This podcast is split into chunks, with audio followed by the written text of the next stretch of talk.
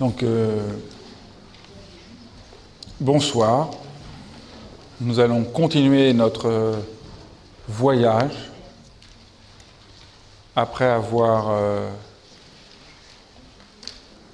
traversé euh, Héraclite et Parménide, puis Socrate, puis Platon et Aristote, puis euh, les stoïciens et les épicuriens, Montaigne, Descartes. Nous voici aujourd'hui devant Rousseau, en essayant à la fois de considérer Rousseau à partir de la méditation, et aussi de voir euh, ce que Rousseau peut nous dire de la méditation.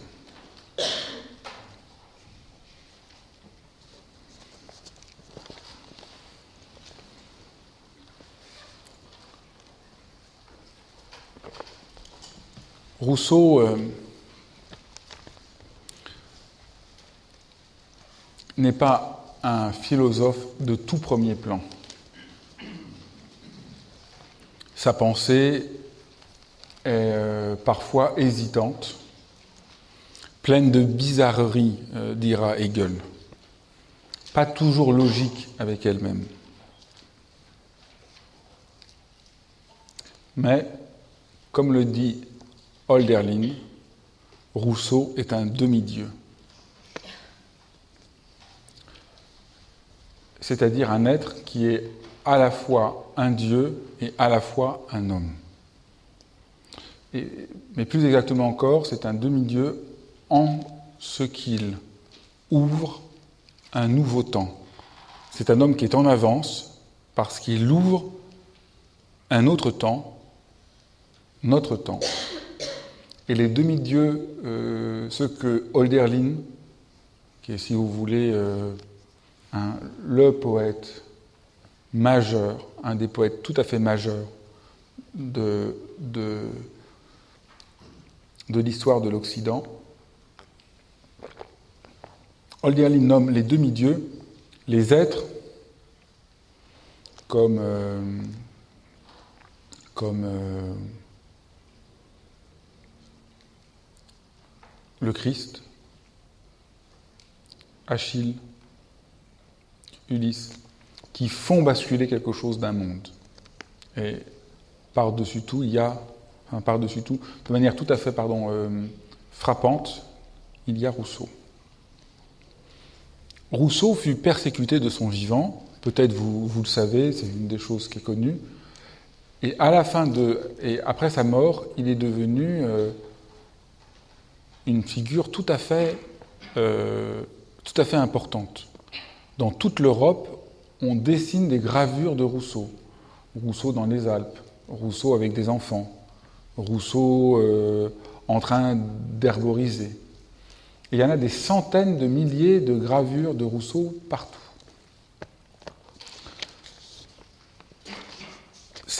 il devient un mythe, et ce aussi bien en France qu'en Allemagne.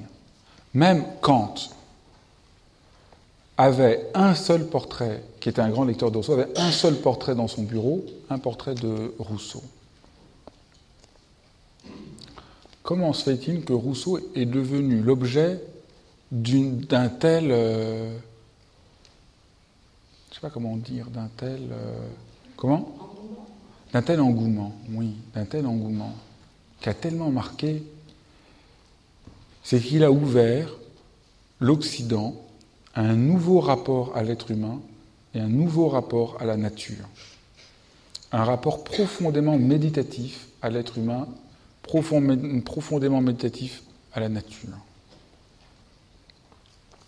La dimension méditative, nous l'avons vu euh, amplement, est cette présence ouverte, non fabriquée, qui est à la base de toute existence possible.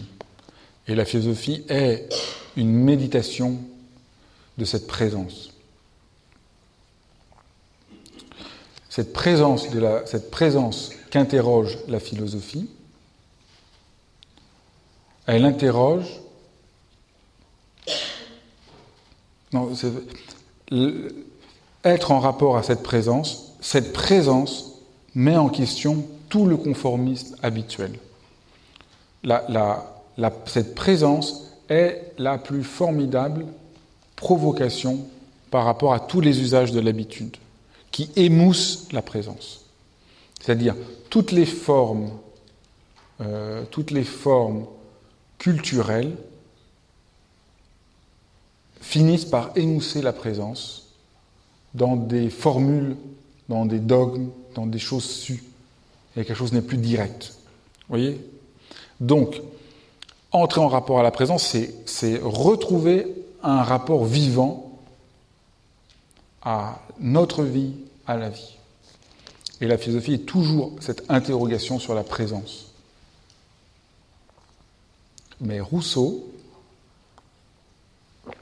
éclaire que cette présence n'est vraiment comprise, déployée, que si on, voit à quel point, que si on, pas si on voit, si on éprouve à quel point cette présence est tendre.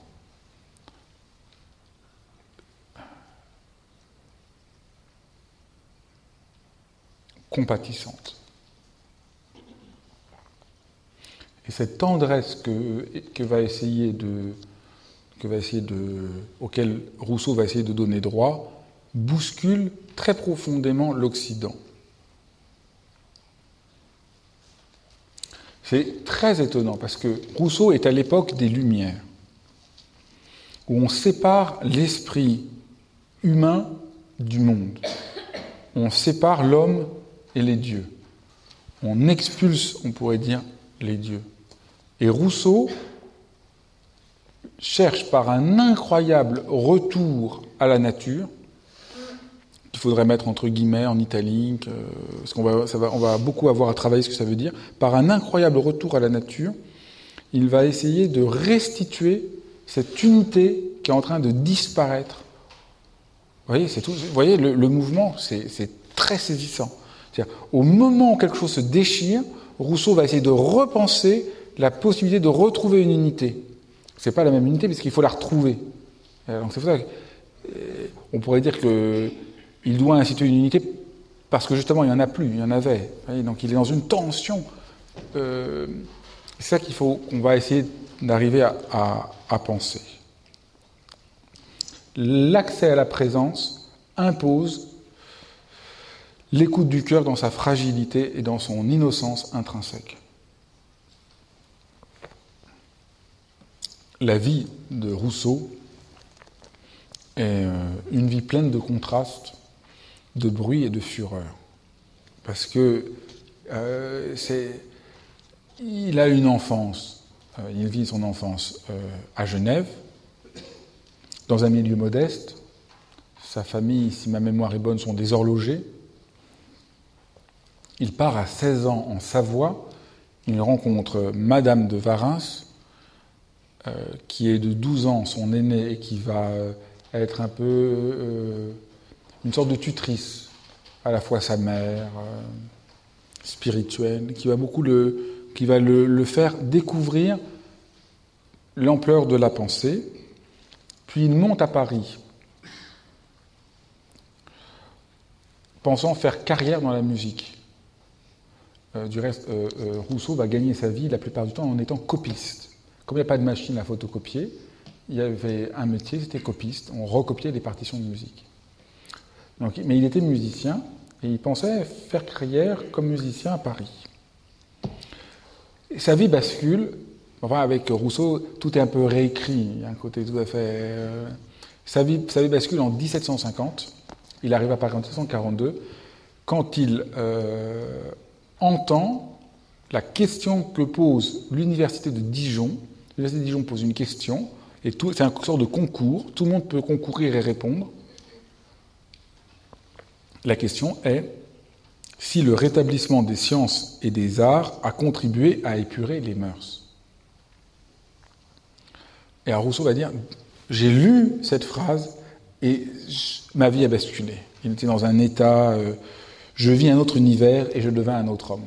Il comprend, en lisant cette phrase, que non. le rétablissement des sciences et des arts ne contribue pas à épurer les mœurs.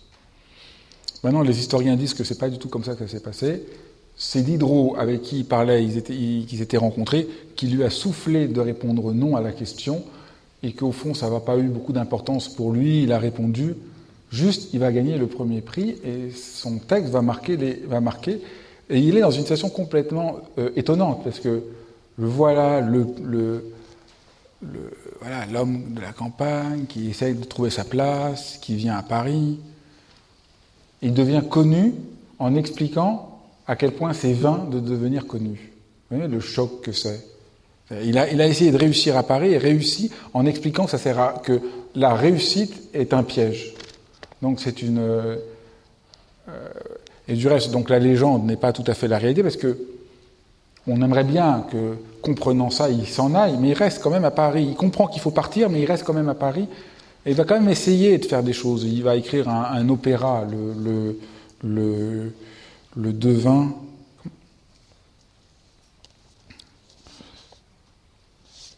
Le devin, le devin au village, qui va être un très grand succès. Ça va être un immense euh, succès. Mais il sent bien euh, quand même qu'il y a un problème. Il fait l'épreuve. Les philosophes sont des habiles causeurs, mais où trouve-t-on chez eux le, questionnement socratique?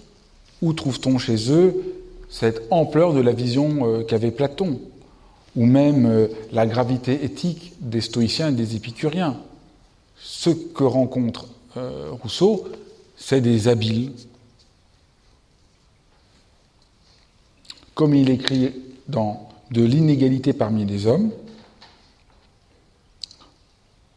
le citoyen fait sa cour au grand qu'il est et aux riches qu'il méprise. Il n'épargne rien pour obtenir l'honneur de les servir. Il se vante orgueilleusement de sa bassesse et de leur protection.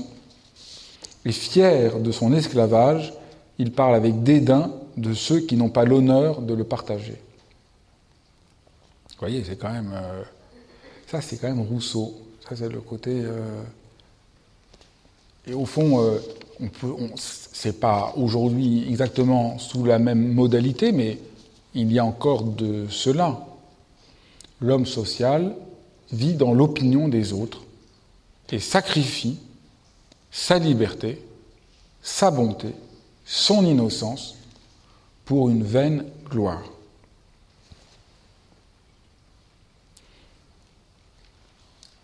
Alors qu'il va y avoir une tension dans sa vie entre rester et partir,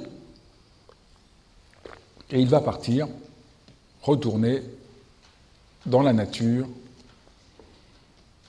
et euh, il va essayer de retrouver cette innocence dont il parle dans son, dans son texte.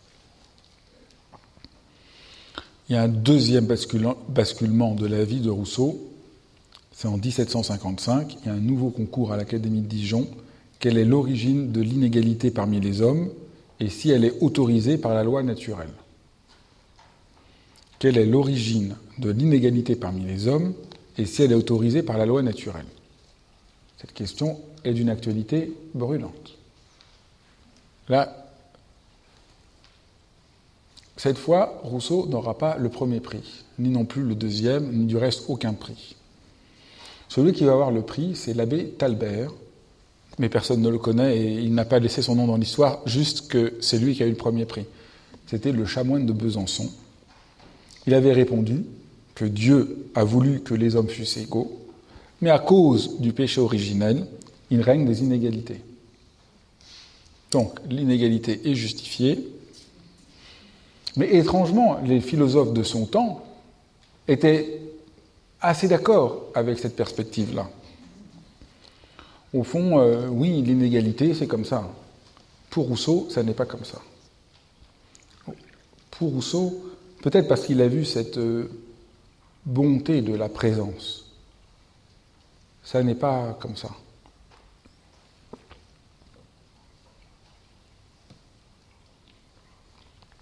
Vous voyez la force de la réponse. Euh, la réponse de Rousseau, c'est euh, l'inégalité parmi les hommes vient de l'injustice sociale.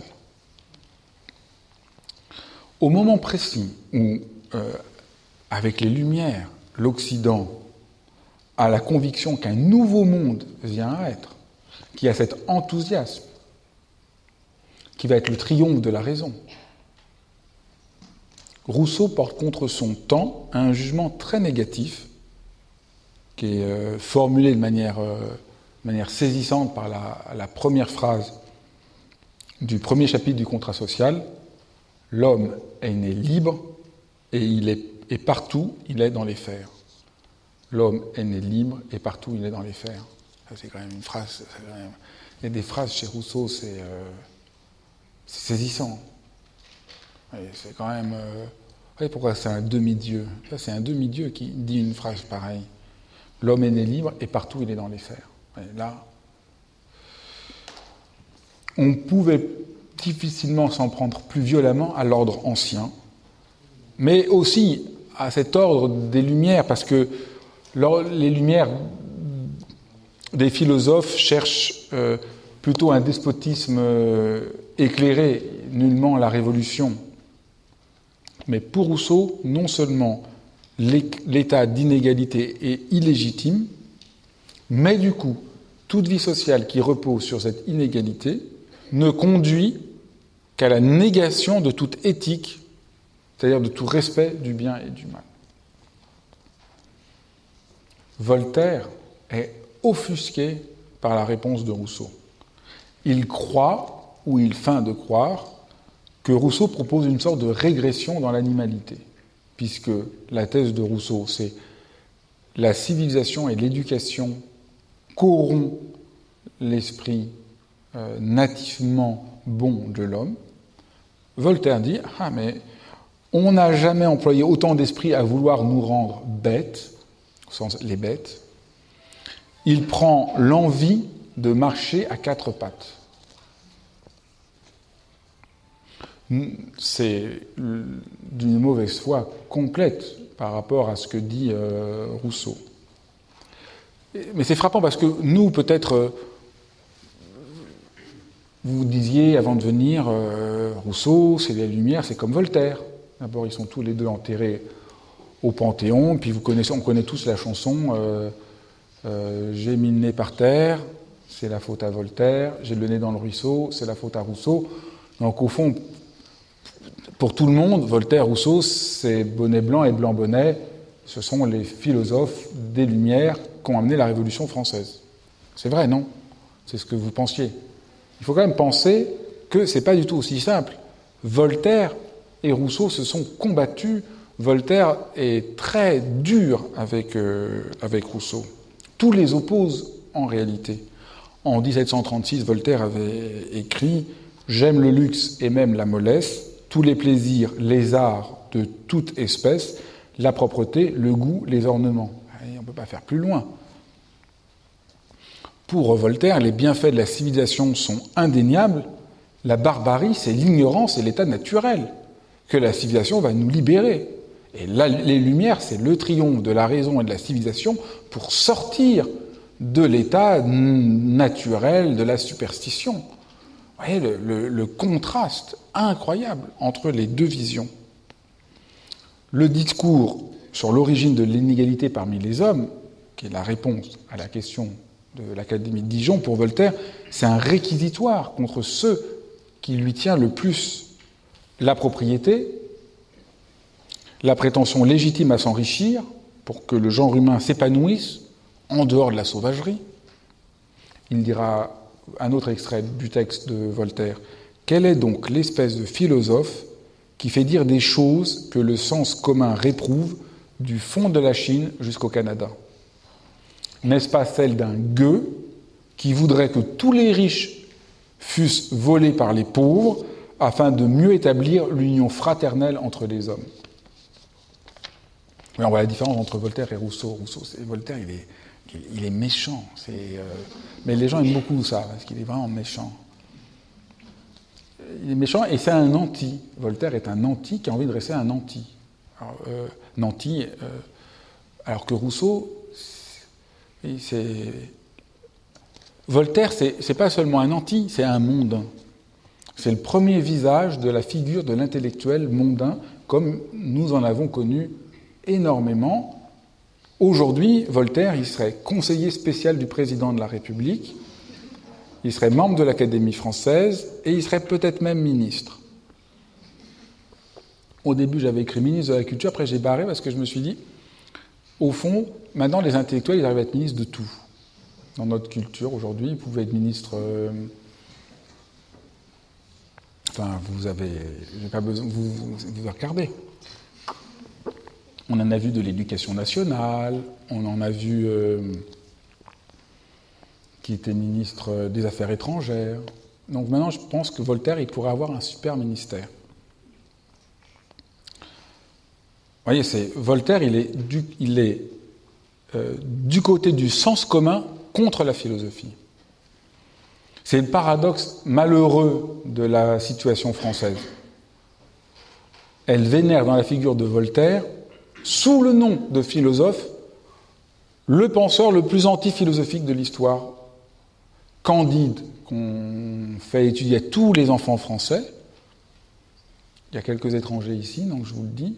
En France, tout le monde a dû étudier Candide, qui est l'ouvrage, qui est l'ouvrage le, plus anti-philosophique de l'histoire qu'on a pu écrire. C'est une, qu'est-ce que c'est? C'est un pamphlet contre la philosophie. Moi, j'ai toujours étonné.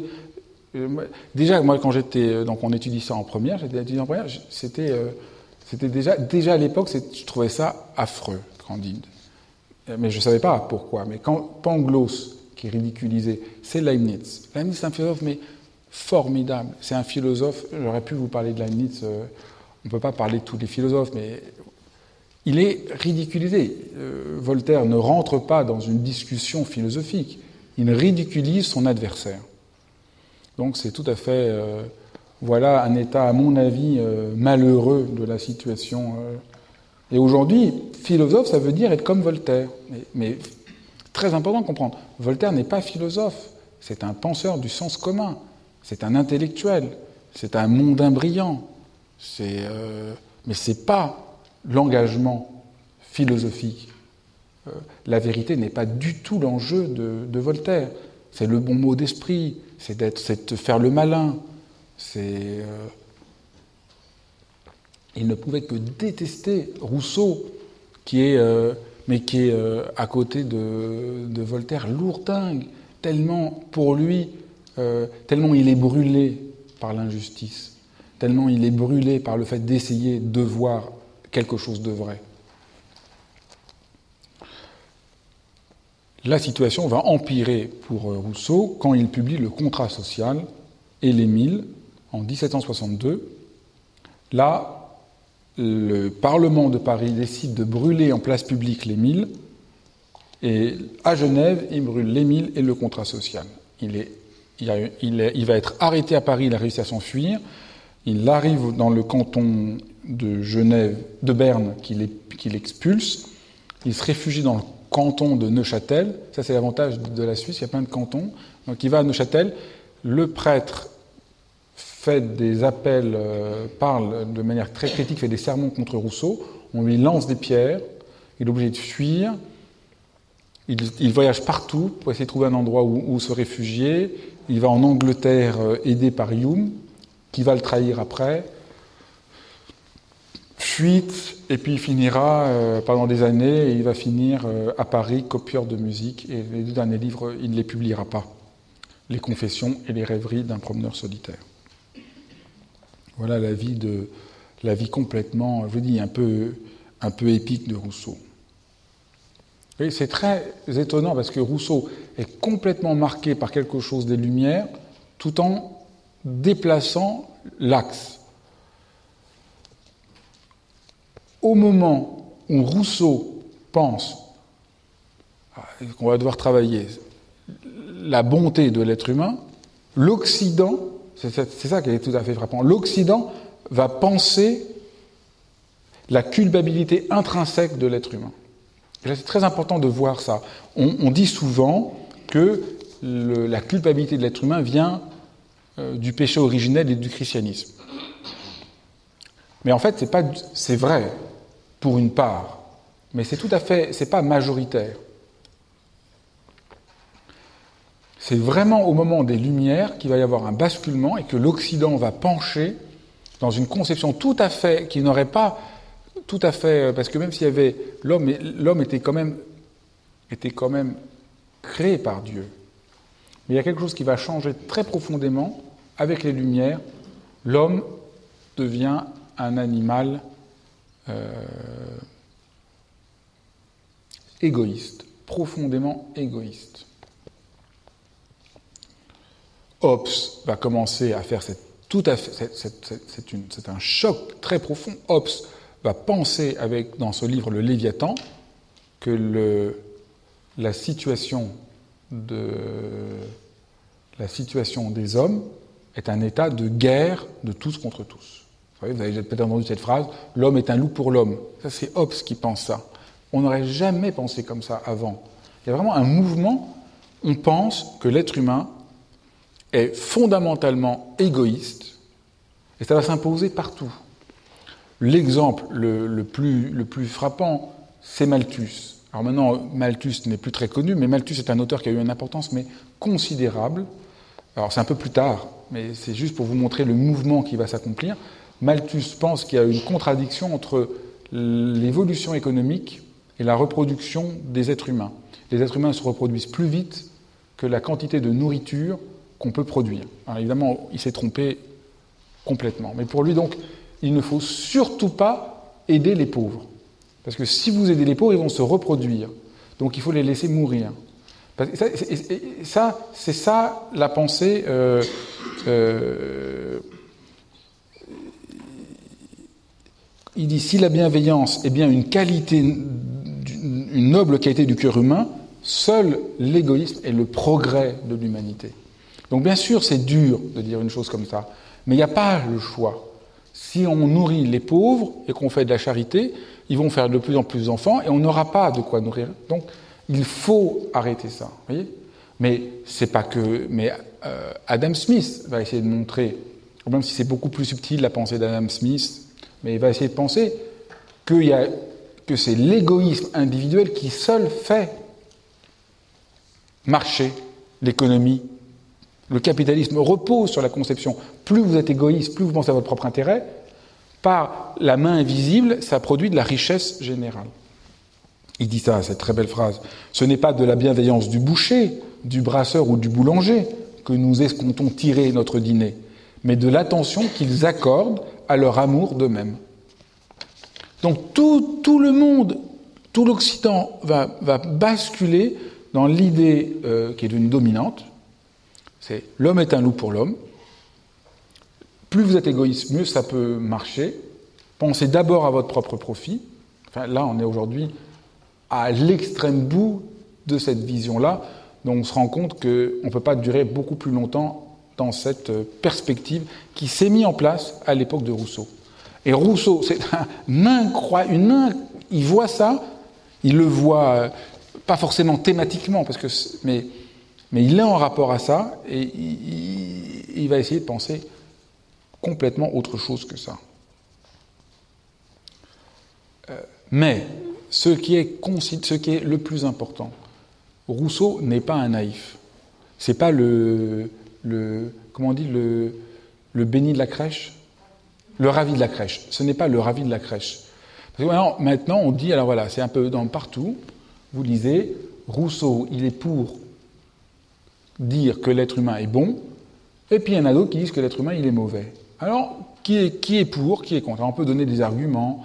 Alors quand même, après tant de catastrophes, on ne peut pas dire que l'être humain est bon. Mais ce n'est pas une question de statistique, ce n'est pas une question qui peut se mesurer euh, par... Euh, c'est pas ça la perspective. Il ne prétend pas que l'être primitif est bon et qu'il suffirait de nous débarrasser de la civilisation pour retrouver cette innocence première. Comme il le dit, les sauvages ne sont pas méchants, précisément parce qu'ils ne savent pas ce que c'est qu'être bon.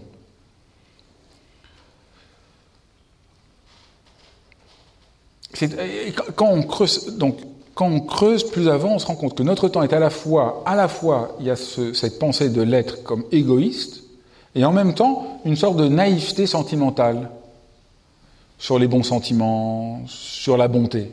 Et Rousseau, au fond, il vous déniaise de ces deux choses-là. Rousseau n'est pas du tout en train de, dire que l'homme est bon, et il n'est pas dans la sentimentalité. Euh, Rousseau ne dit pas que nous sommes égoïstes, et il ne dit pas non plus euh, que nous sommes bons dans ce sens-là. Il regarde le monde avec une lucidité tout aussi grande que celle de Machiavel ou que Hobbes. Le fait que l'homme euh, soit bon déplace tout et nous engage d'une manière absolument radicale. C'est une attaque contre l'ordre social, c'est une attaque contre l'éducation. Le fait qu'il y a quelque chose de bon que nous n'avons pas, que nous avons à regagner.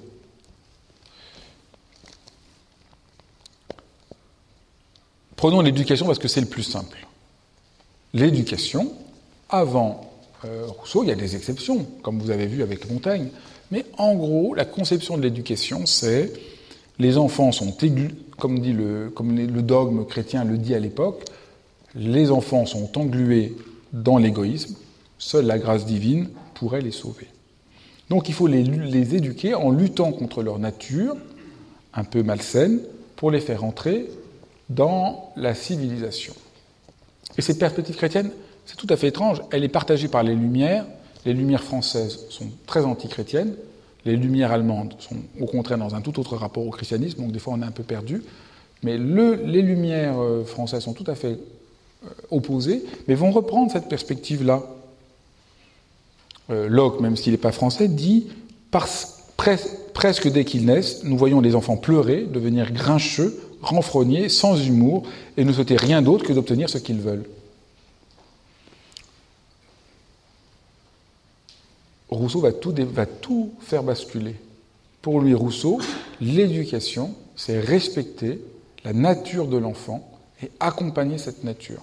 Aujourd'hui, ben, c'est le, euh, Rousseau est un des premiers à penser l'allaitement, à penser la manière de. Aujourd'hui, on est tout à fait marqué par Rousseau. Euh, notre manière de penser l'éducation est marquée par cette vision-là, que l'éduquer, c'est aider à faire croître quelque chose d'une nature de l'être humain. Cette bonté ne change pas seulement l'éducation, mais notre rapport les uns envers les autres.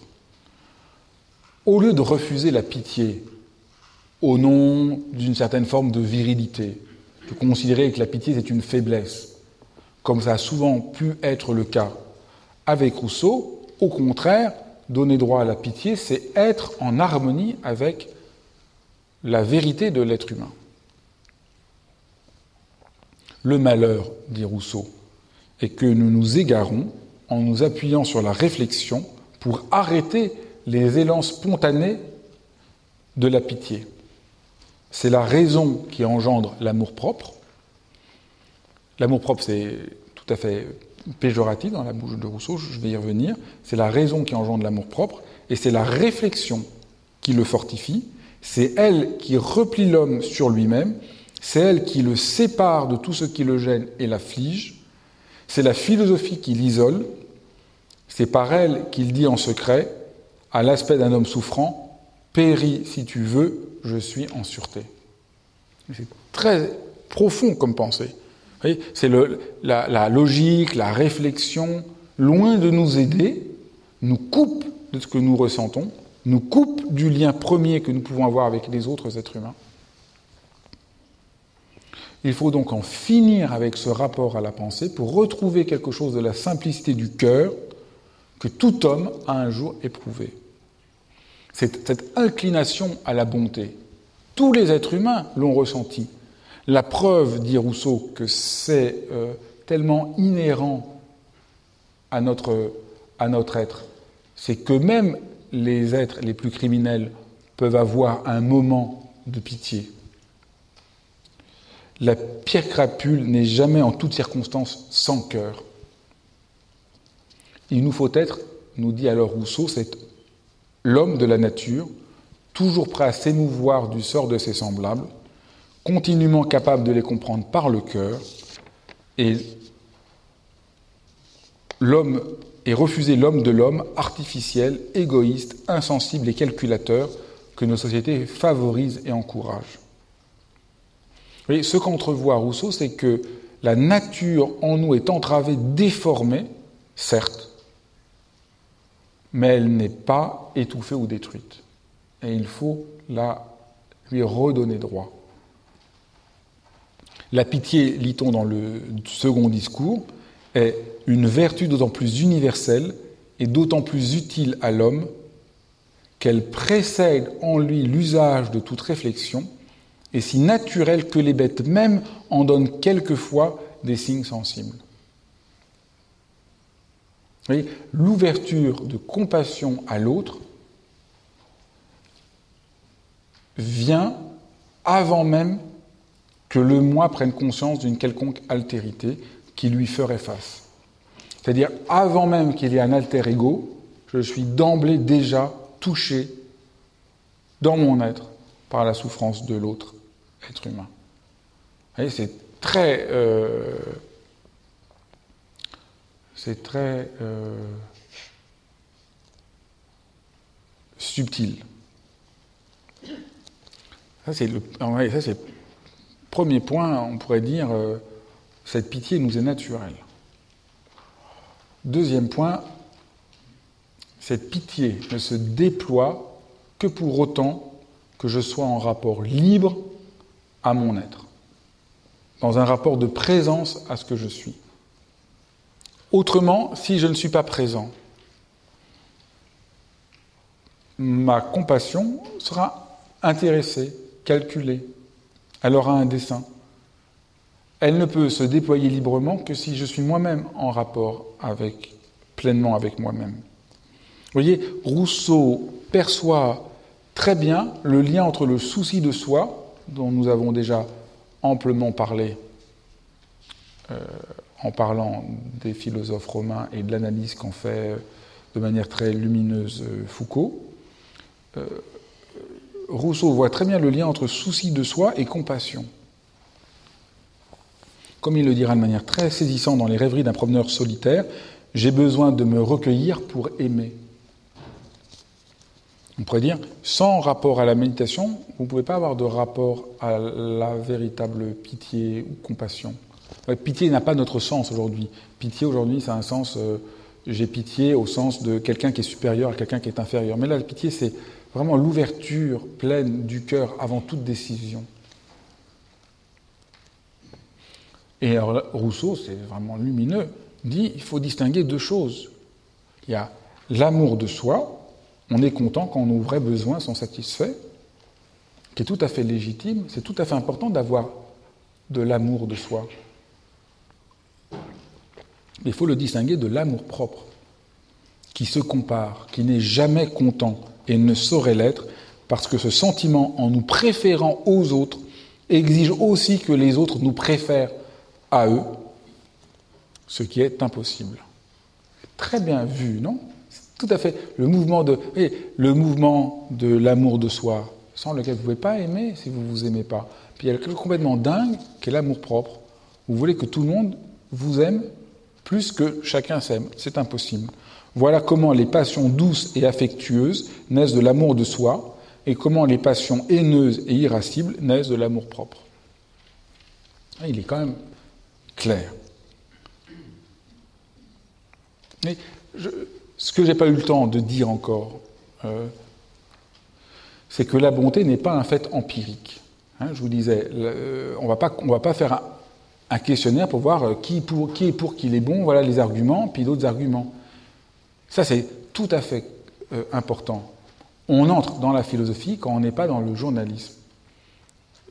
souvent, les gens croient que ce n'est pas le constat numérique ou l'observation de ce qui se passe qu'on peut déduire philosophiquement. Mais ça, n'est pas, ça pas, ça n'est pas possible. Les phénomènes essentiels ne se montrent pas. Euh, le meilleur exemple que je peux donner, qui n'a rien à voir, mais le, changement climatique dont on parle, on ne peut pas dire qu'il est annulé parce que cet hiver, il a fait très froid. On ne le voit pas. Si il y a deux degrés de plus qui vont, qui vont faire fondre une partie des océans et, et faire une catastrophe, nous ne pouvons pas le voir à l'œil nu. On ne peut pas le mesurer à l'œil nu. Si vous voulez, l'entrée dans la philosophie, c'est pareil, on change d'ordre. Donc euh, dire il y a eu tant de morts, donc l'homme n'est pas bon, ou alors il y a telle chose et on peut prouver que l'homme est bon, on n'est pas, c'est pas, Rousseau n'est pas là.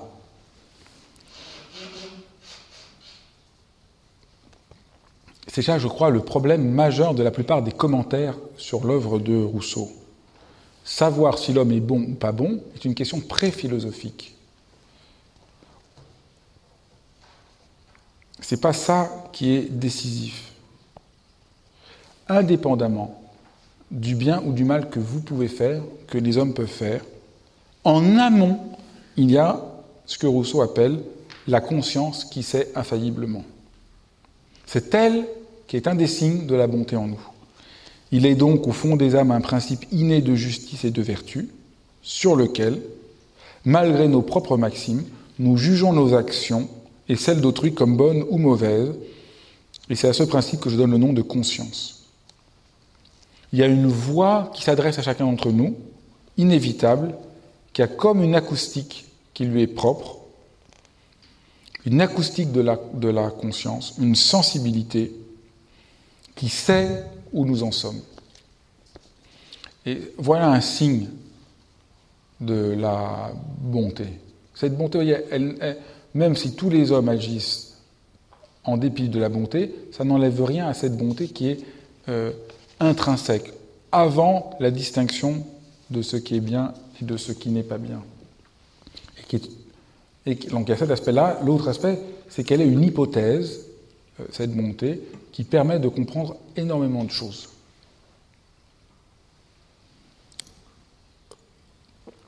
Mais ce qui importe maintenant, c'est que cette bonté, que j'essaye de voir Rousseau, repose sur la conception complètement neuve qu'il a de la nature.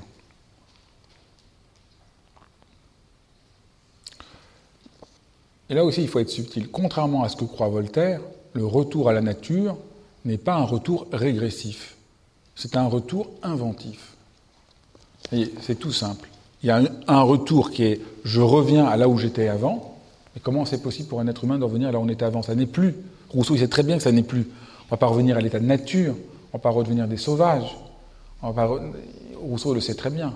Mais il faut faire un retour inventif, un retour qui ne nie pas la civilisation, mais qui trouve un moyen de garder cette nature bonne. Il faut inventer une société où de la société, au nom de la nécessité d'une société, on ne perde pas la liberté intrinsèque de l'être humain. Il faut inventer des manières d'être ensemble de telle manière qu'on ne perde pas cette ouverture première de l'être humain.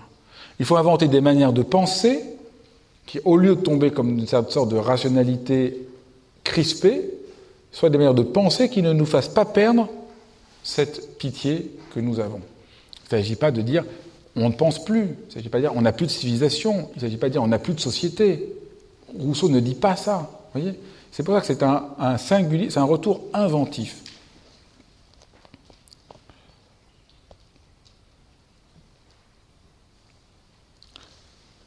Autre mouvement étonnant, Rousseau pense la nature au moment où les Lumières le pensent vont exactement en sens inverse. Rousseau essaie de repenser la nature de cette manière tout à fait neuve, là où les Lumières disent pense la nature comme un pur mécanisme, dans la perspective cartésienne. Et au fond, tout le mouvement des Lumières, c'est la nature n'est qu'un mécanisme qu'on peut comprendre rationnellement, et enlevons tout le reste. Et Rousseau, c'est très étonnant, Rousseau, surtout quand on voit l'impact qu'il va avoir.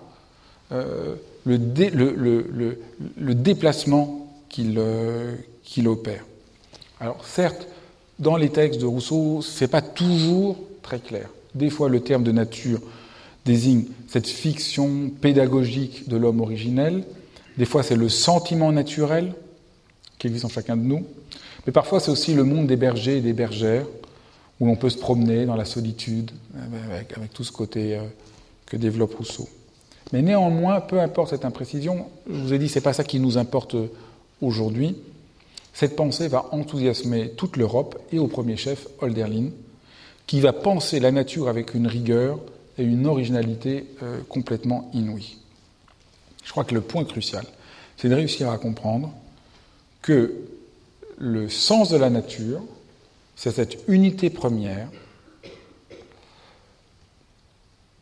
Ce n'est pas une région de la réalité. Pour nous, la nature, c'est les plantes, les animaux. Il y a la nature quand vous allez à la campagne. Il n'y a pas de nature, c'est en ville.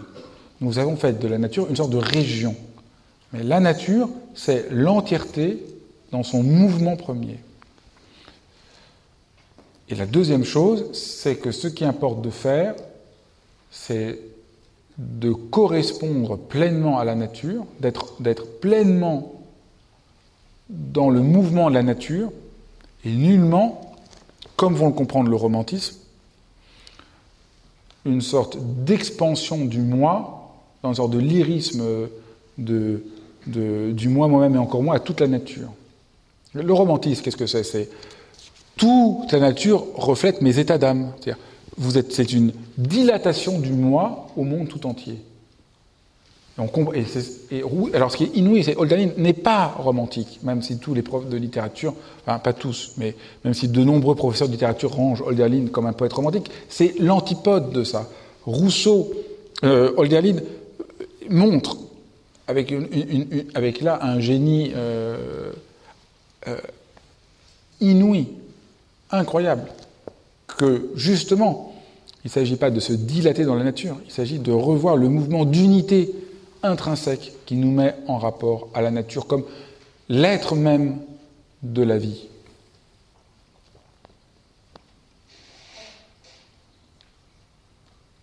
La nature, écrit-il, règne sur les hommes et les dieux, non comme ce qui leur serait extérieur et transcendant, mais comme ce qui les assemble et les porte à une unité première. Aussi, la philosophie, l'art et la religion doivent nous apprendre à ne pas nous considérer comme maîtres et possesseurs de la nature, en se séparant d'elle. Voyez, aujourd'hui on est comme maîtres et possesseurs de la nature, parce qu'on est séparés d'elle. La nature est devant nous. Qu'est-ce qu'on peut en faire? Non, la nature c'est nous. Nous sommes la nature. Il faut correspondre à ce mouvement de la nature. Si grand, je cite euh, Holderlin, si grand que soit son art et son activité, L'homme devrait s'incliner avec piété et modestie devant cet esprit de la nature qu'il porte en lui, qui l'entoure et qui fait sa force et son élément. Quand on lit cette phrase, on a l'impression que Holderlin pense ici une sobriété et une pudeur que nous devrions garder, que nous n'avons pas su garder. Et on a presque là, oui, on a on a le sentiment en lisant euh, que Hölderlin, loin d'être quelqu'un du passé, est, devant nous encore. Cette nature, bonne comme possible, c'est ce que le bouddhisme va euh, essayer de penser comme Tathagata Garba, qu'on a traduit habituellement par nature de Bouddha. Cette traduction, elle pose un problème, parce que si jamais on entend le terme de nature comme on l'entend, comme la substance, le fondement, ce qui est immuable sous les divers accidents, on pense alors qu'il y a une nature de l'homme. Vous voyez, et, Rousseau ne pense pas qu'il y a une nature, ça c'est aussi tout à fait important, Rousseau ne pense pas qu'il y a une nature de l'homme qui est bonne au sens de la nature entendue comme le fondement, le fond de l'être humain. Pour nous, on dit la nature, la nature de l'homme, c'est l'homme en vérité. Comme on dirait, la nature de euh, la nature du soleil, c'est de briller. La nature de l'être humain, mais c'est pas de ça dont, il parle. il faut vraiment l'entendre encore plus à partir d'Olderlin. Mais la nature, c'est le natif qui ne dépend pas de l'expérience sensible pour être, mais c'est le natif qui nous habite. Alors, être humain n'est pas une nature, mais c'est quelque chose que nous avons à être et qui n'est pas d'avance déterminé.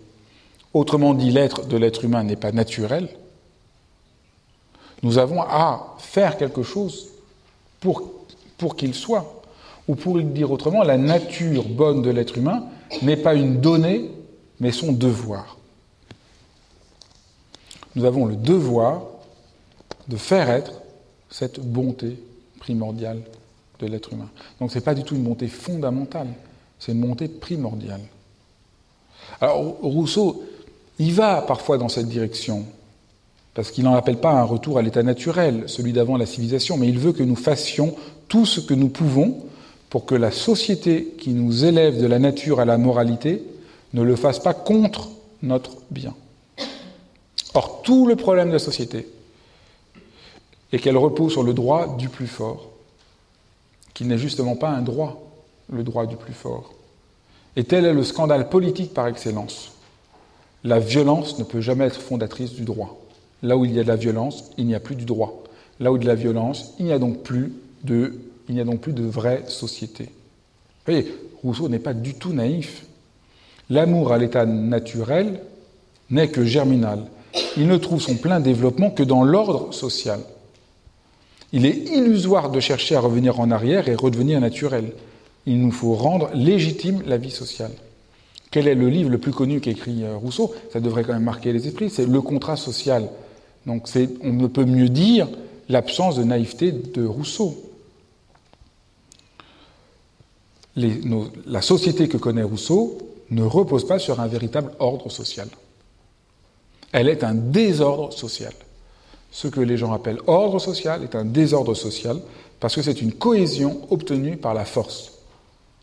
Or, Rousseau montre que le droit n'a rien à voir avec la force.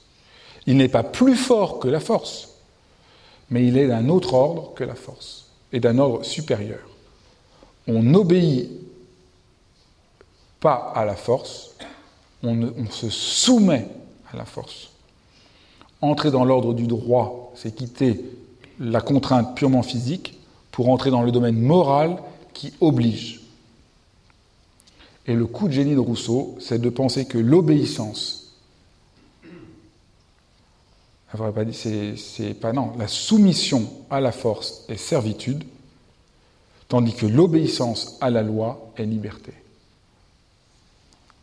La première fois que j'avais découvert cette phrase de Rousseau, obéir à la loi qu'on sait prescrite est liberté, ça a été, j'en étais complètement retourné. Et là, quand j'étais professeur de philosophie, je disais toujours à mes élèves, il y a une phrase que vous devriez écrire en gros sur les murs de votre chambre, c'est noter cette phrase, et c'est l'essentiel à mon avis pour vous, obéir à la loi qu'on s'est prescrite et liberté. Oh, je ne sais pas s'il y a aucun élève qui a jamais, qui a jamais suivi mon conseil, mais je trouve la phrase euh, euh, magnifique, parce que c'est complètement, à, première vue, rien n'est plus opposé à la liberté qu'obéir. Pour tout le monde, je suis libre si j'obéis pas. Si j'obéis, je perds ma liberté. Eh non, mais non. Non. Obéir à la loi qu'on s'est prescrite est liberté. C'est une pensée inouïe de la démocratie. Bien sûr, je me soumets, bien sûr, j'obéis, pardon, bien sûr, j'obéis, mais comme j'obéis à une loi qui est la loi euh, auquel je souscris, je suis libre. De manière très profonde, euh, on voit que la, liberté a à voir avec le fait d'obéir. Sinon, vous êtes entièrement prisonnier des, euh, des hasards, des velléités, de ce qu'on appelle euh, des pulsions. Et Rousseau va penser, va tout repenser de telle façon que la religion, la société, l'éducation, le rôle de l'État n'aillent pas contre la nature de l'homme, contre son bien, mais au contraire la préserve.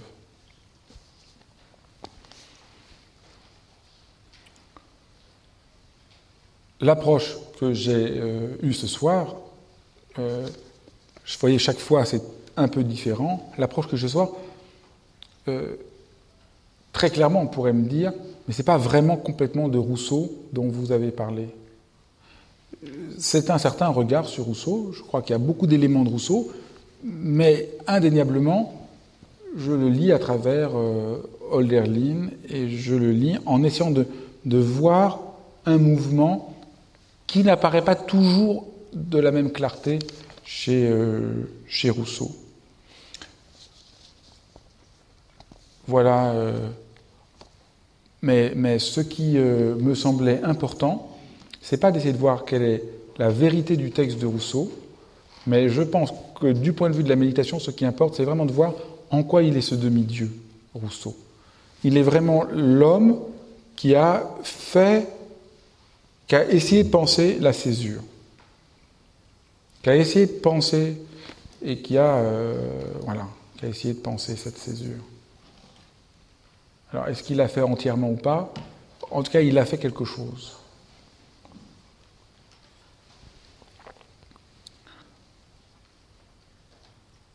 Si vous avez des questions, je peux essayer euh, d'y répondre.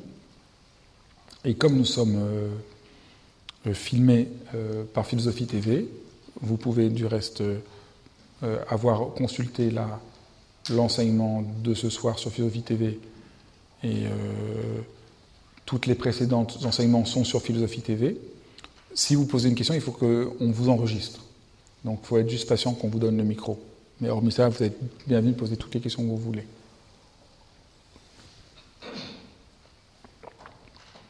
Alors qui se lance?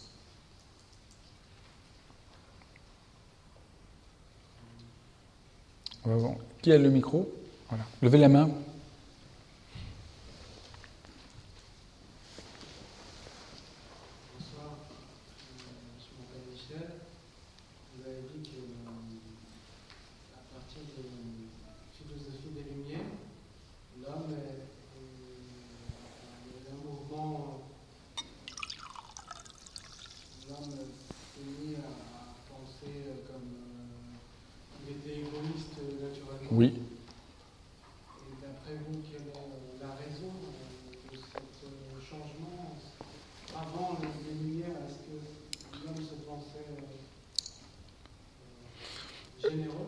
Votre question, je ne peux pas vraiment répondre à votre question, mais il y a une chose que je me rends compte, c'est que j'ai été trop rapide. Déjà, première chose, on peut pas dire que c'est avec les lumières que l'homme n'est plus pensé comme bon, parce que les lumières c'est très compliqué, parce que les lumières au fond c'est très peu unitaire entre les lumières comme vont le penser les Allemands, les lumières comme vont les penser les Français, les lumières comme le pense Kant, les lumières comme le pense Rousseau. On est là au fond le phénomène des lumières disparaît. Disons le mouvement qui apparaît à partir du XVIIIe siècle, euh, qui conduit donc à... Alors pourquoi Qu'est-ce qui se passe? Là, moi, je ne peux pas vous dire pourquoi, à ce moment-là, se met en place quelque chose de saisissant, dont nous, dont nous ne mesurons pas... Euh, dont nous ne Moi, je ne peux pas vous dire pourquoi, je peux juste montrer le phénomène. Voilà. Je ne sais pas pourquoi, mais je peux montrer le phénomène qui est qui est d'une profondeur que personne, que nous ne suspectons pas d'habitude. Nous ne suspectons pas à quel point nous, nous pensons comme euh, dans l'inquiétude et que nous avons un, que, que nous sommes euh, meurtris du manque euh, d'amour pour nous-mêmes, du manque de bienveillance pour nous-mêmes. Et que ce qui pourrait sembler comme, comme ça, la bienveillance envers soi, une sorte de conseil un peu mou, psychologique ou je ne sais quoi, dit quelque chose de radical quant à la vérité de l'être humain, qui touche quelque chose même quant à son être comme il apparaît à un moment donné. Vous voyez bien pourquoi je parle de ça. Il me semble que le rôle de la méditation, la place de la méditation, c'est de nous aider sur ce point-là tout particulièrement. La méditation doit nous aider à retrouver un rapport non intellectuel à cette bonté primordiale de l'être humain il ne s'agit pas encore de dire d'avoir une croyance, voilà, l'être humain est bon ou mauvais. Ce n'est pas une nature dans ce sens-là. Ça, c'est là où on est trompé, parce que le mot nature peut dire plein de choses différentes. Et je crois que si on entend nature au sens de, cette croissance en nous qu'il faut retourner euh, de manière inventive, comme notre devoir, alors quelque chose peut s'éclairer de, voilà, de notre tâche à nous.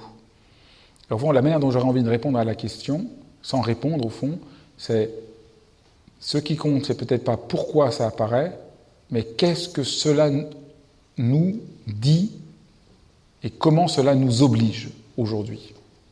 Et je crois que la grande question pour nous aujourd'hui, c'est comment tout repenser en, en, ne pensant plus l'être humain de cette manière-là. Alors là, il y a plein de choses aujourd'hui tout à fait pointues dessus les travaux des derniers économistes qui ont eu le prix Nobel essayent de penser d'autres modèles économiques que ce modèle-là, montrant que voilà, tout cela correspond sur une pensée peut-être trop étroite de, l'être humain. Mais ce qui, que je crois important, oui, c'est de voir comment, et c'est tout toujours intéressant quand on travaille philosophiquement, comment ce qui nous semble une évidence, l'être humain est égoïste, l'homme est un loup pour l'homme, apparaît un moment de l'histoire et nous construit, notre manière de voir, de sentir est construite par une histoire de la philosophie. De ce point de vue-là, la vraie histoire, c'est l'histoire telle que la montre la philosophie. Sans philosophie, vous ne comprenez pas l'histoire. Vous avez une chronique, mais vous n'avez pas d'histoire. Mais je reviendrai sur cette question-là dans quelques séances, parce que c'est une des questions les plus importantes. Désolé de ne pas pouvoir vous répondre entièrement sur. Euh,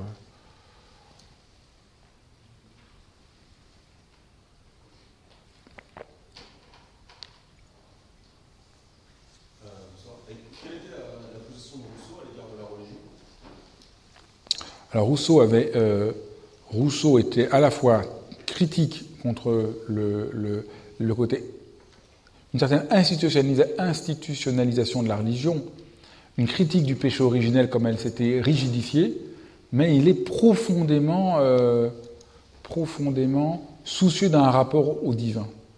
de ce point de vue, il a un côté presque allemand par rapport à l'opposition, où en France, euh, enfin, vous voyez, c'est tout à fait. Ah, on ne va pas dire qu'il était presque allemand, parce que c'est aussi tellement français, ça. Rousseau va, je veux dire, Rousseau, ça, joué un rôle euh, mais considérable. C'était le, le livre de chevet de la plupart des révolutionnaires. Mais oui, et oui, mais puis l'être, le culte de l'être suprême vient de, a une certaine filiation avec Rousseau. Mais après, c'est compliqué parce que Rousseau a eu toutes les filiations, donc on peut lui faire dire tout, aussi bien la terreur. Euh, Rousseau a été lu par euh, des doctrinaires nazis. Donc euh, il y a tout un travail tout à fait intéressant sur l'influence de Rousseau sur, les nazis, sur le nazisme. donc vous voyez, c'est pour ça que c'est très complexe. Quand, quand Klemperer, qui a écrit, qui, était un quart juif. Donc il a, eu des ennuis en Allemagne, mais il a noté, c'était un spécialiste de la langue, il a noté comment le langage était modifié, et par le fait que le langage était modifié, le rapport à la réalité était modifié par l'arrivée d'Hitler au pouvoir. Et lui, il voit dans l'arrivée d'Hitler au pouvoir l'arrivée de Rousseau, pour des tas d'autres raisons. Tout ça pour dire que c'est très complexe, la, réception de, de Rousseau. Parce que euh, c'est tout à fait loin de ce dont j'ai parlé, mais il y a chez Rousseau une idée de la volonté générale auquel on doit obéir. Alors la volonté générale, vous voyez, ça peut prendre plein de visages différents. Vous pouvez dire que le fureur, c'est la volonté générale. Ah, mais même si chez Rousseau, c'est, vous voyez,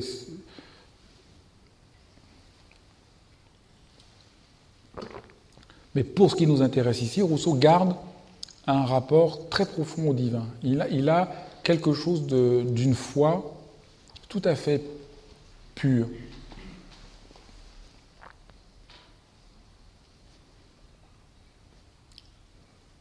Une autre question?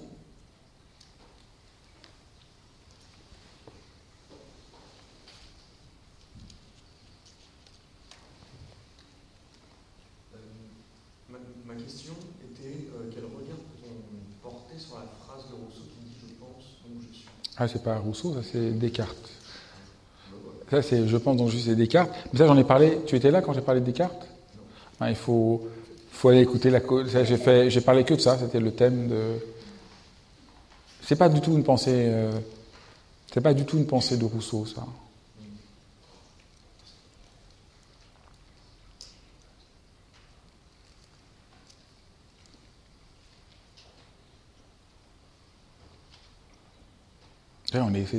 C'est très intéressant parce que Descartes, c'est inouï, Descartes.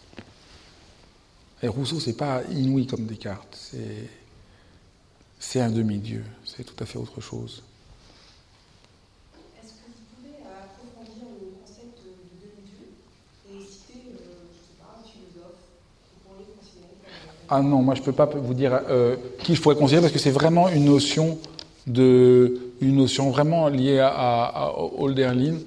Et j'aurais vraiment du mal à dire est-ce qu'il y a un autre demi-dieu après Rousseau, mais je peux vous lire le poème d'Olderlin. Un extrait du Rhin, c'est le Rhin, le poème. Demi-dieu, je pense à présent, et connaître, je dois les chairs, parce que souvent leur vie, tant, me remue la poitrine haletante. À qui pourtant comme Rousseau, à toi, insurpassable l'âme, la fort endurante était, et sens assuré, et suave don d'écouter, de parler en sorte que lui, par plénitude sacrée, comme le Dieu du vin, follement, divinement et sans statut, elle, la langue des plus pures, il la donne à comprendre au bon, mais à juste titre, les irrévérencieux frappent d'aveuglement. Les valets profanateurs, comment nommerai-je cet étranger? Ah, Je vous le relis quand même une autre fois. Demi-dieu, je pense à présent, et connaître je dois les chers, parce que souvent leur vie tant me remue la poitrine haletante. Et c'est ça, c'est ça. Vous êtes Rousseau, vous êtes remué. À qui pourtant, comme Rousseau, à toi, insurpassable l'âme, la fort endurante était, et sens assuré, et suave don d'écouter. C'est d'abord l'écoute qui donne la pensée. Tout à fait. Et suave don d'écouter, de parler en sorte que lui, par plénitude sacrée, comme le Dieu du vin, follement, divinement, et sans statut, elle, la langue des plus pures, il la donne à comprendre au bon, mais à juste titre, les irrévérencieux frappent d'aveuglement, les valets profanateurs, comment nommerai-je cet étranger? Et le demi-dieu est étranger au monde. Euh, moi, ce qui m'importe, c'est pourquoi Rousseau est un demi-dieu. Je ne peux pas vous dire après plus que ça. Mais je, crois que voir par où a vu Rousseau comme un demi-dieu, c'est la manière la, plus, la plus belle, la plus digne de voir Rousseau. C'était surtout ça que je voulais essayer de, montrer.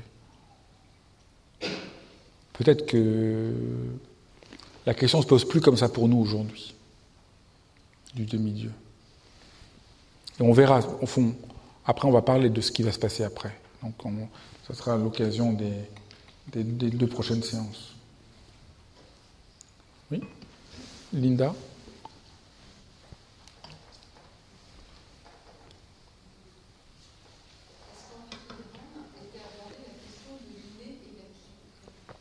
Mais si on parle de l'inné on a, au fond, on a dévalé complètement ce qui nous importe.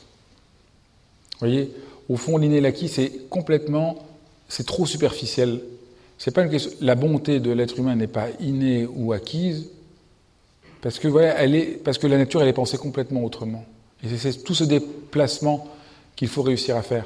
C'est pas la nature comme ce qui serait inné, c'est la nature, au fond, quasiment comme possible. Vous voyez, alors qu'on est complètement ailleurs. Et je crois que c'est pas, en tout cas, moi, c'est par là que je trouve que c'est important pour nous.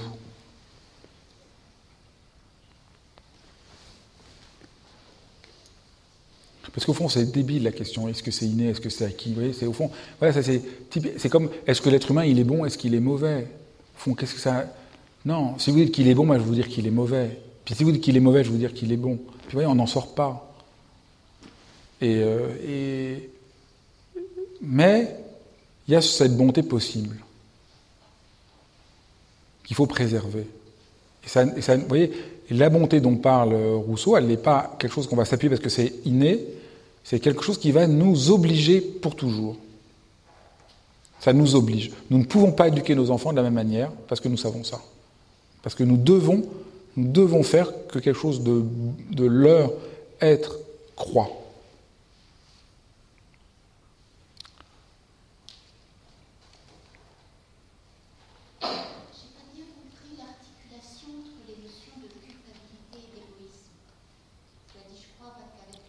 Oui. Oui. Euh, disons, en général, euh, L'être humain n'est pas bon parce qu'il est coupable d'être, parce qu'il y a une faute originelle qui le marque. Voilà, disons, un certain discours de certains pères de l'Église. L'être humain est profondément mauvais, il est coupable d'être, parce qu'il y a eu le péché originel, qu'il a souillé un, de manière indélébile, seule la grâce peut le sauver. Mais de lui-même, l'homme ne peut rien. Donc c'était probablement ça dont je, dont je voulais parler. Mais ce que je voulais montrer, c'est cette pensée-là n'est pas aussi prégnante qu'on le croit aujourd'hui. En réalité, euh, c'est complètement tempéré par plein d'autres choses, par la bonté de Dieu, par le fait que tout être est créature de Dieu. Donc dans le christianisme, c'est beaucoup plus subtil. Euh, il y a vraiment un renversement qui se met en place à partir du XVIIIe siècle. Avec, euh, voyez, avec Malthus, Darwin, euh, même si encore une fois c'est beaucoup plus compliqué chez Darwin. Mais toute une, conception qui est aujourd'hui encore dominante. Et que l'être humain soit égoïste, c'est-à-dire que l'être humain est pensé euh, comme devant avoir toujours une défiance par rapport à lui, et qu'il faut absolument pas avoir, faut se faire confiance, c'est vraiment l'inquiétant. Vous voyez, c'est ça. Je, ne sais pas ce que j'ai, peu importe ce que j'ai dit avant, mais c'est ça au fond qui compte, c'est cette défiance. Nous vivons dans la défiance devant nous-mêmes. Ah, oui, il y a ça dans la religion. Euh, il y a ça dans la religion, mais c'est plus, c'est tempéré. Puis ça va devenir, voilà, le modèle, euh, le modèle. Euh,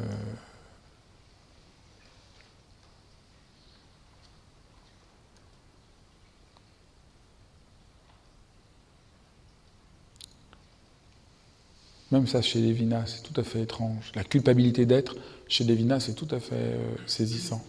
Oui.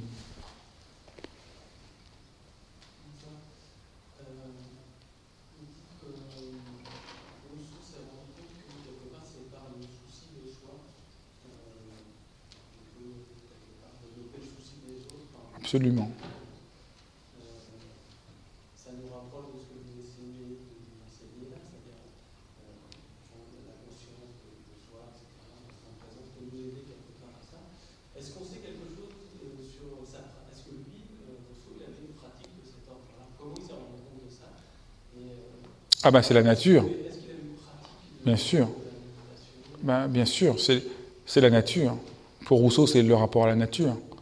Pas son rapport à l'herboristerie, le promener dans la nature, et il décrit des expériences méditatives. Je ne vous ai pas emmené ça parce que c'est très connu, mais il y a plein d'expériences où il est, présent, juste là, il entend le bruit des vagues, et il se laisse être pleinement présent à ce qui est. il y a plein, c'est très beau pour ça. Lisez les rêveries du promeneur solitaire, c'est, c'est tout à fait, euh, c'est frappant ce rapport à la nature. Euh, euh, donc voilà, ça c'est le. Mais euh, je vous ai répondu, mais en même temps, c'est pas la question centrale pour moi. Je, ne voudrais pas que mon travail sur ce rapport de la méditation et de la philosophie aille à dire essayer de trouver des équivalents de ce, que, de ce que pourrait être la forme de la méditation comme nous pouvons la faire avec ce que font les philosophes. Peut-être que les gens n'avaient pas besoin de méditer avant, je, je ne sais pas. Voilà, nous, il y a une expérience qu'on peut faire de la méditation, qui est cette expérience de présence ouverte, ce souci de soi qui s'ouvre aux autres. Voilà comment, dans l'histoire de la philosophie, ça a été pensé. Pour qu'on comprenne que la méditation n'est pas une invention orientale, étrangère, mais répond à quelque chose de l'Occident. Comment faisait Rousseau? Manière, moi je ne peux pas lui demander, mais je peux vous dire comment nous on peut faire pour toucher quelque chose de cette expérience dont il parle tout être humain tant qu'il est être humain est en rapport à une expérience méditative. Il n'y a là rien de spécial à la méditation orientale. Tout être humain est en rapport au sens de présence et de bonté. La méditation est un chemin, la méditation bouddhiste est un chemin pour comprendre cette présence. Et à partir d'elle, je crois qu'on peut regarder autrement notre histoire. Et je crois qu'à partir de l'expérience de la méditation que nous faisons, nous pouvons regarder autrement ce que dit Rousseau. Et peut-être moins comme le regardait euh, comme le regardait Klemperer, mais peut-être voir qu'il a entendu quelque chose d'absolument juste sur un sens autre de la nature et de notre propre nature.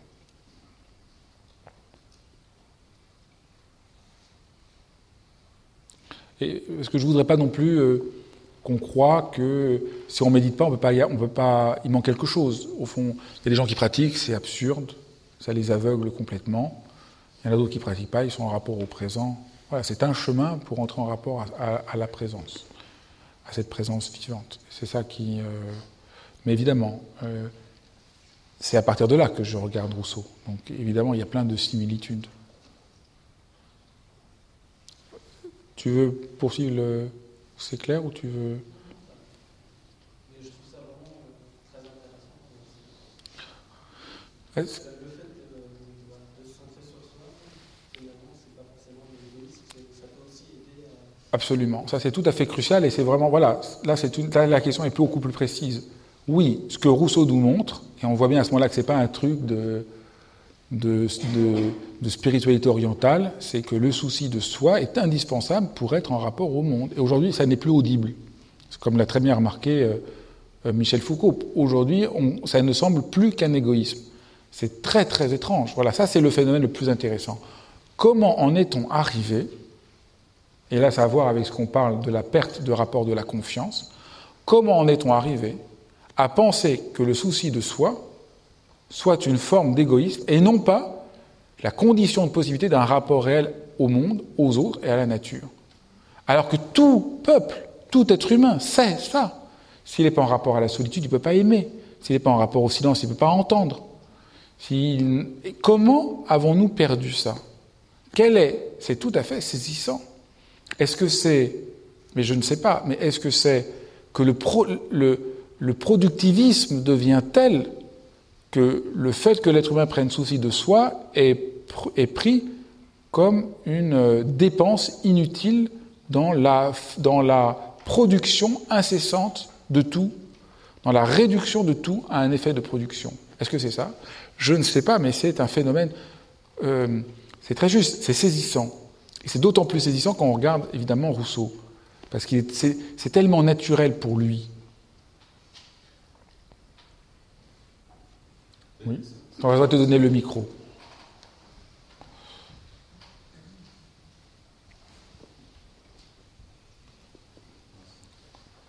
Peut-être qu'on peut dire aussi qu'aujourd'hui on vit plus dans un monde qui se préoccupe de satisfaire la pulsion que de satisfaire réellement des, désirs beaucoup plus légitimes, d'ouverture à l'autre, d'avoir de préoccupation, de respect de soi-même.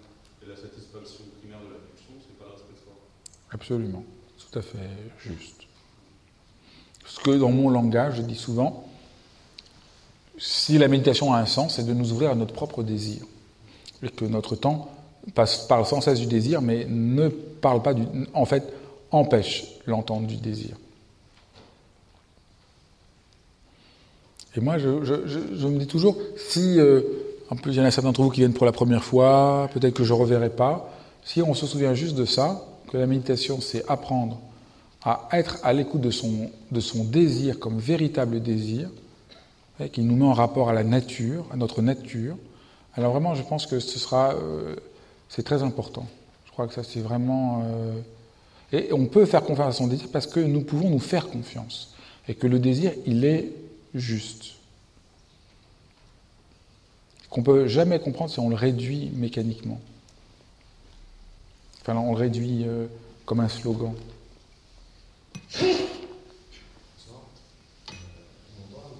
Oui.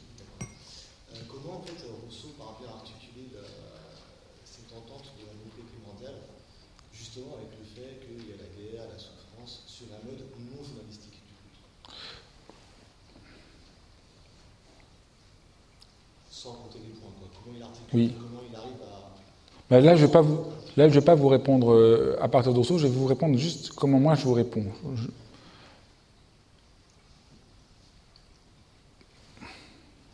On va beaucoup parler de ça, je ne sais pas si pour ceux qui viendront ce week-end, on va...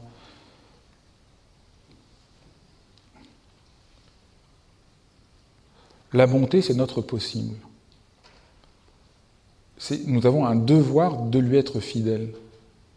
Partout, les hommes, ah on pourrait dire ça quand même, partout les hommes sont dans les fers. Donc partout, c'est nié. Donc la méchanceté, le crime, la violence, c'est la négation de ce possible. Donc cela est complètement compréhensible si on comprend que l'être n'est pas bon par nature comme une essence, comme une définition, mais l'homme est bon comme il a toujours le, possible d'être bon. Mais on pourrait. Voilà. Même, même Eichmann, je ne voulais pas parler de ça, mais même Eichmann, quand il va voir les camps de concentration, il ne le supporte pas. Et les nazis disaient ce que nous faisons est horrible, mais nous devons le faire au nom. Vous voyez Donc, il y a quelque chose de cette bonté en eux. Il y a cette voix de la conscience en eux. Ils ont décidé de ne pas lui donner droit. Donc je crois, moi, que cette pensée de la bonté, entendue comme ça, n'est pas du tout une naïveté ou au contraire, elle permet de rendre compte de manière très fine de l'existence du mal. Voilà la logique que qui est la mienne. Et je pense qu'il faut penser les deux ensemble. Euh, Simone Veil, c'est une des phrases que je préfère, dit dans une lettre, je cite de mémoire, donc je, me trompe, mais de mémoire, excepté vous, tous les êtres m'ont fait de la peine. Quand je voyais que c'était volontaire, je prenais un couteau et je coupais l'amitié. Tous les êtres humains sont portés à cela, faire le mal, comme les poules, voyant une poule blessée, la mettent à mort. Tous les êtres humains sont pris par cela, à l'exception des moments de surnaturel authentique.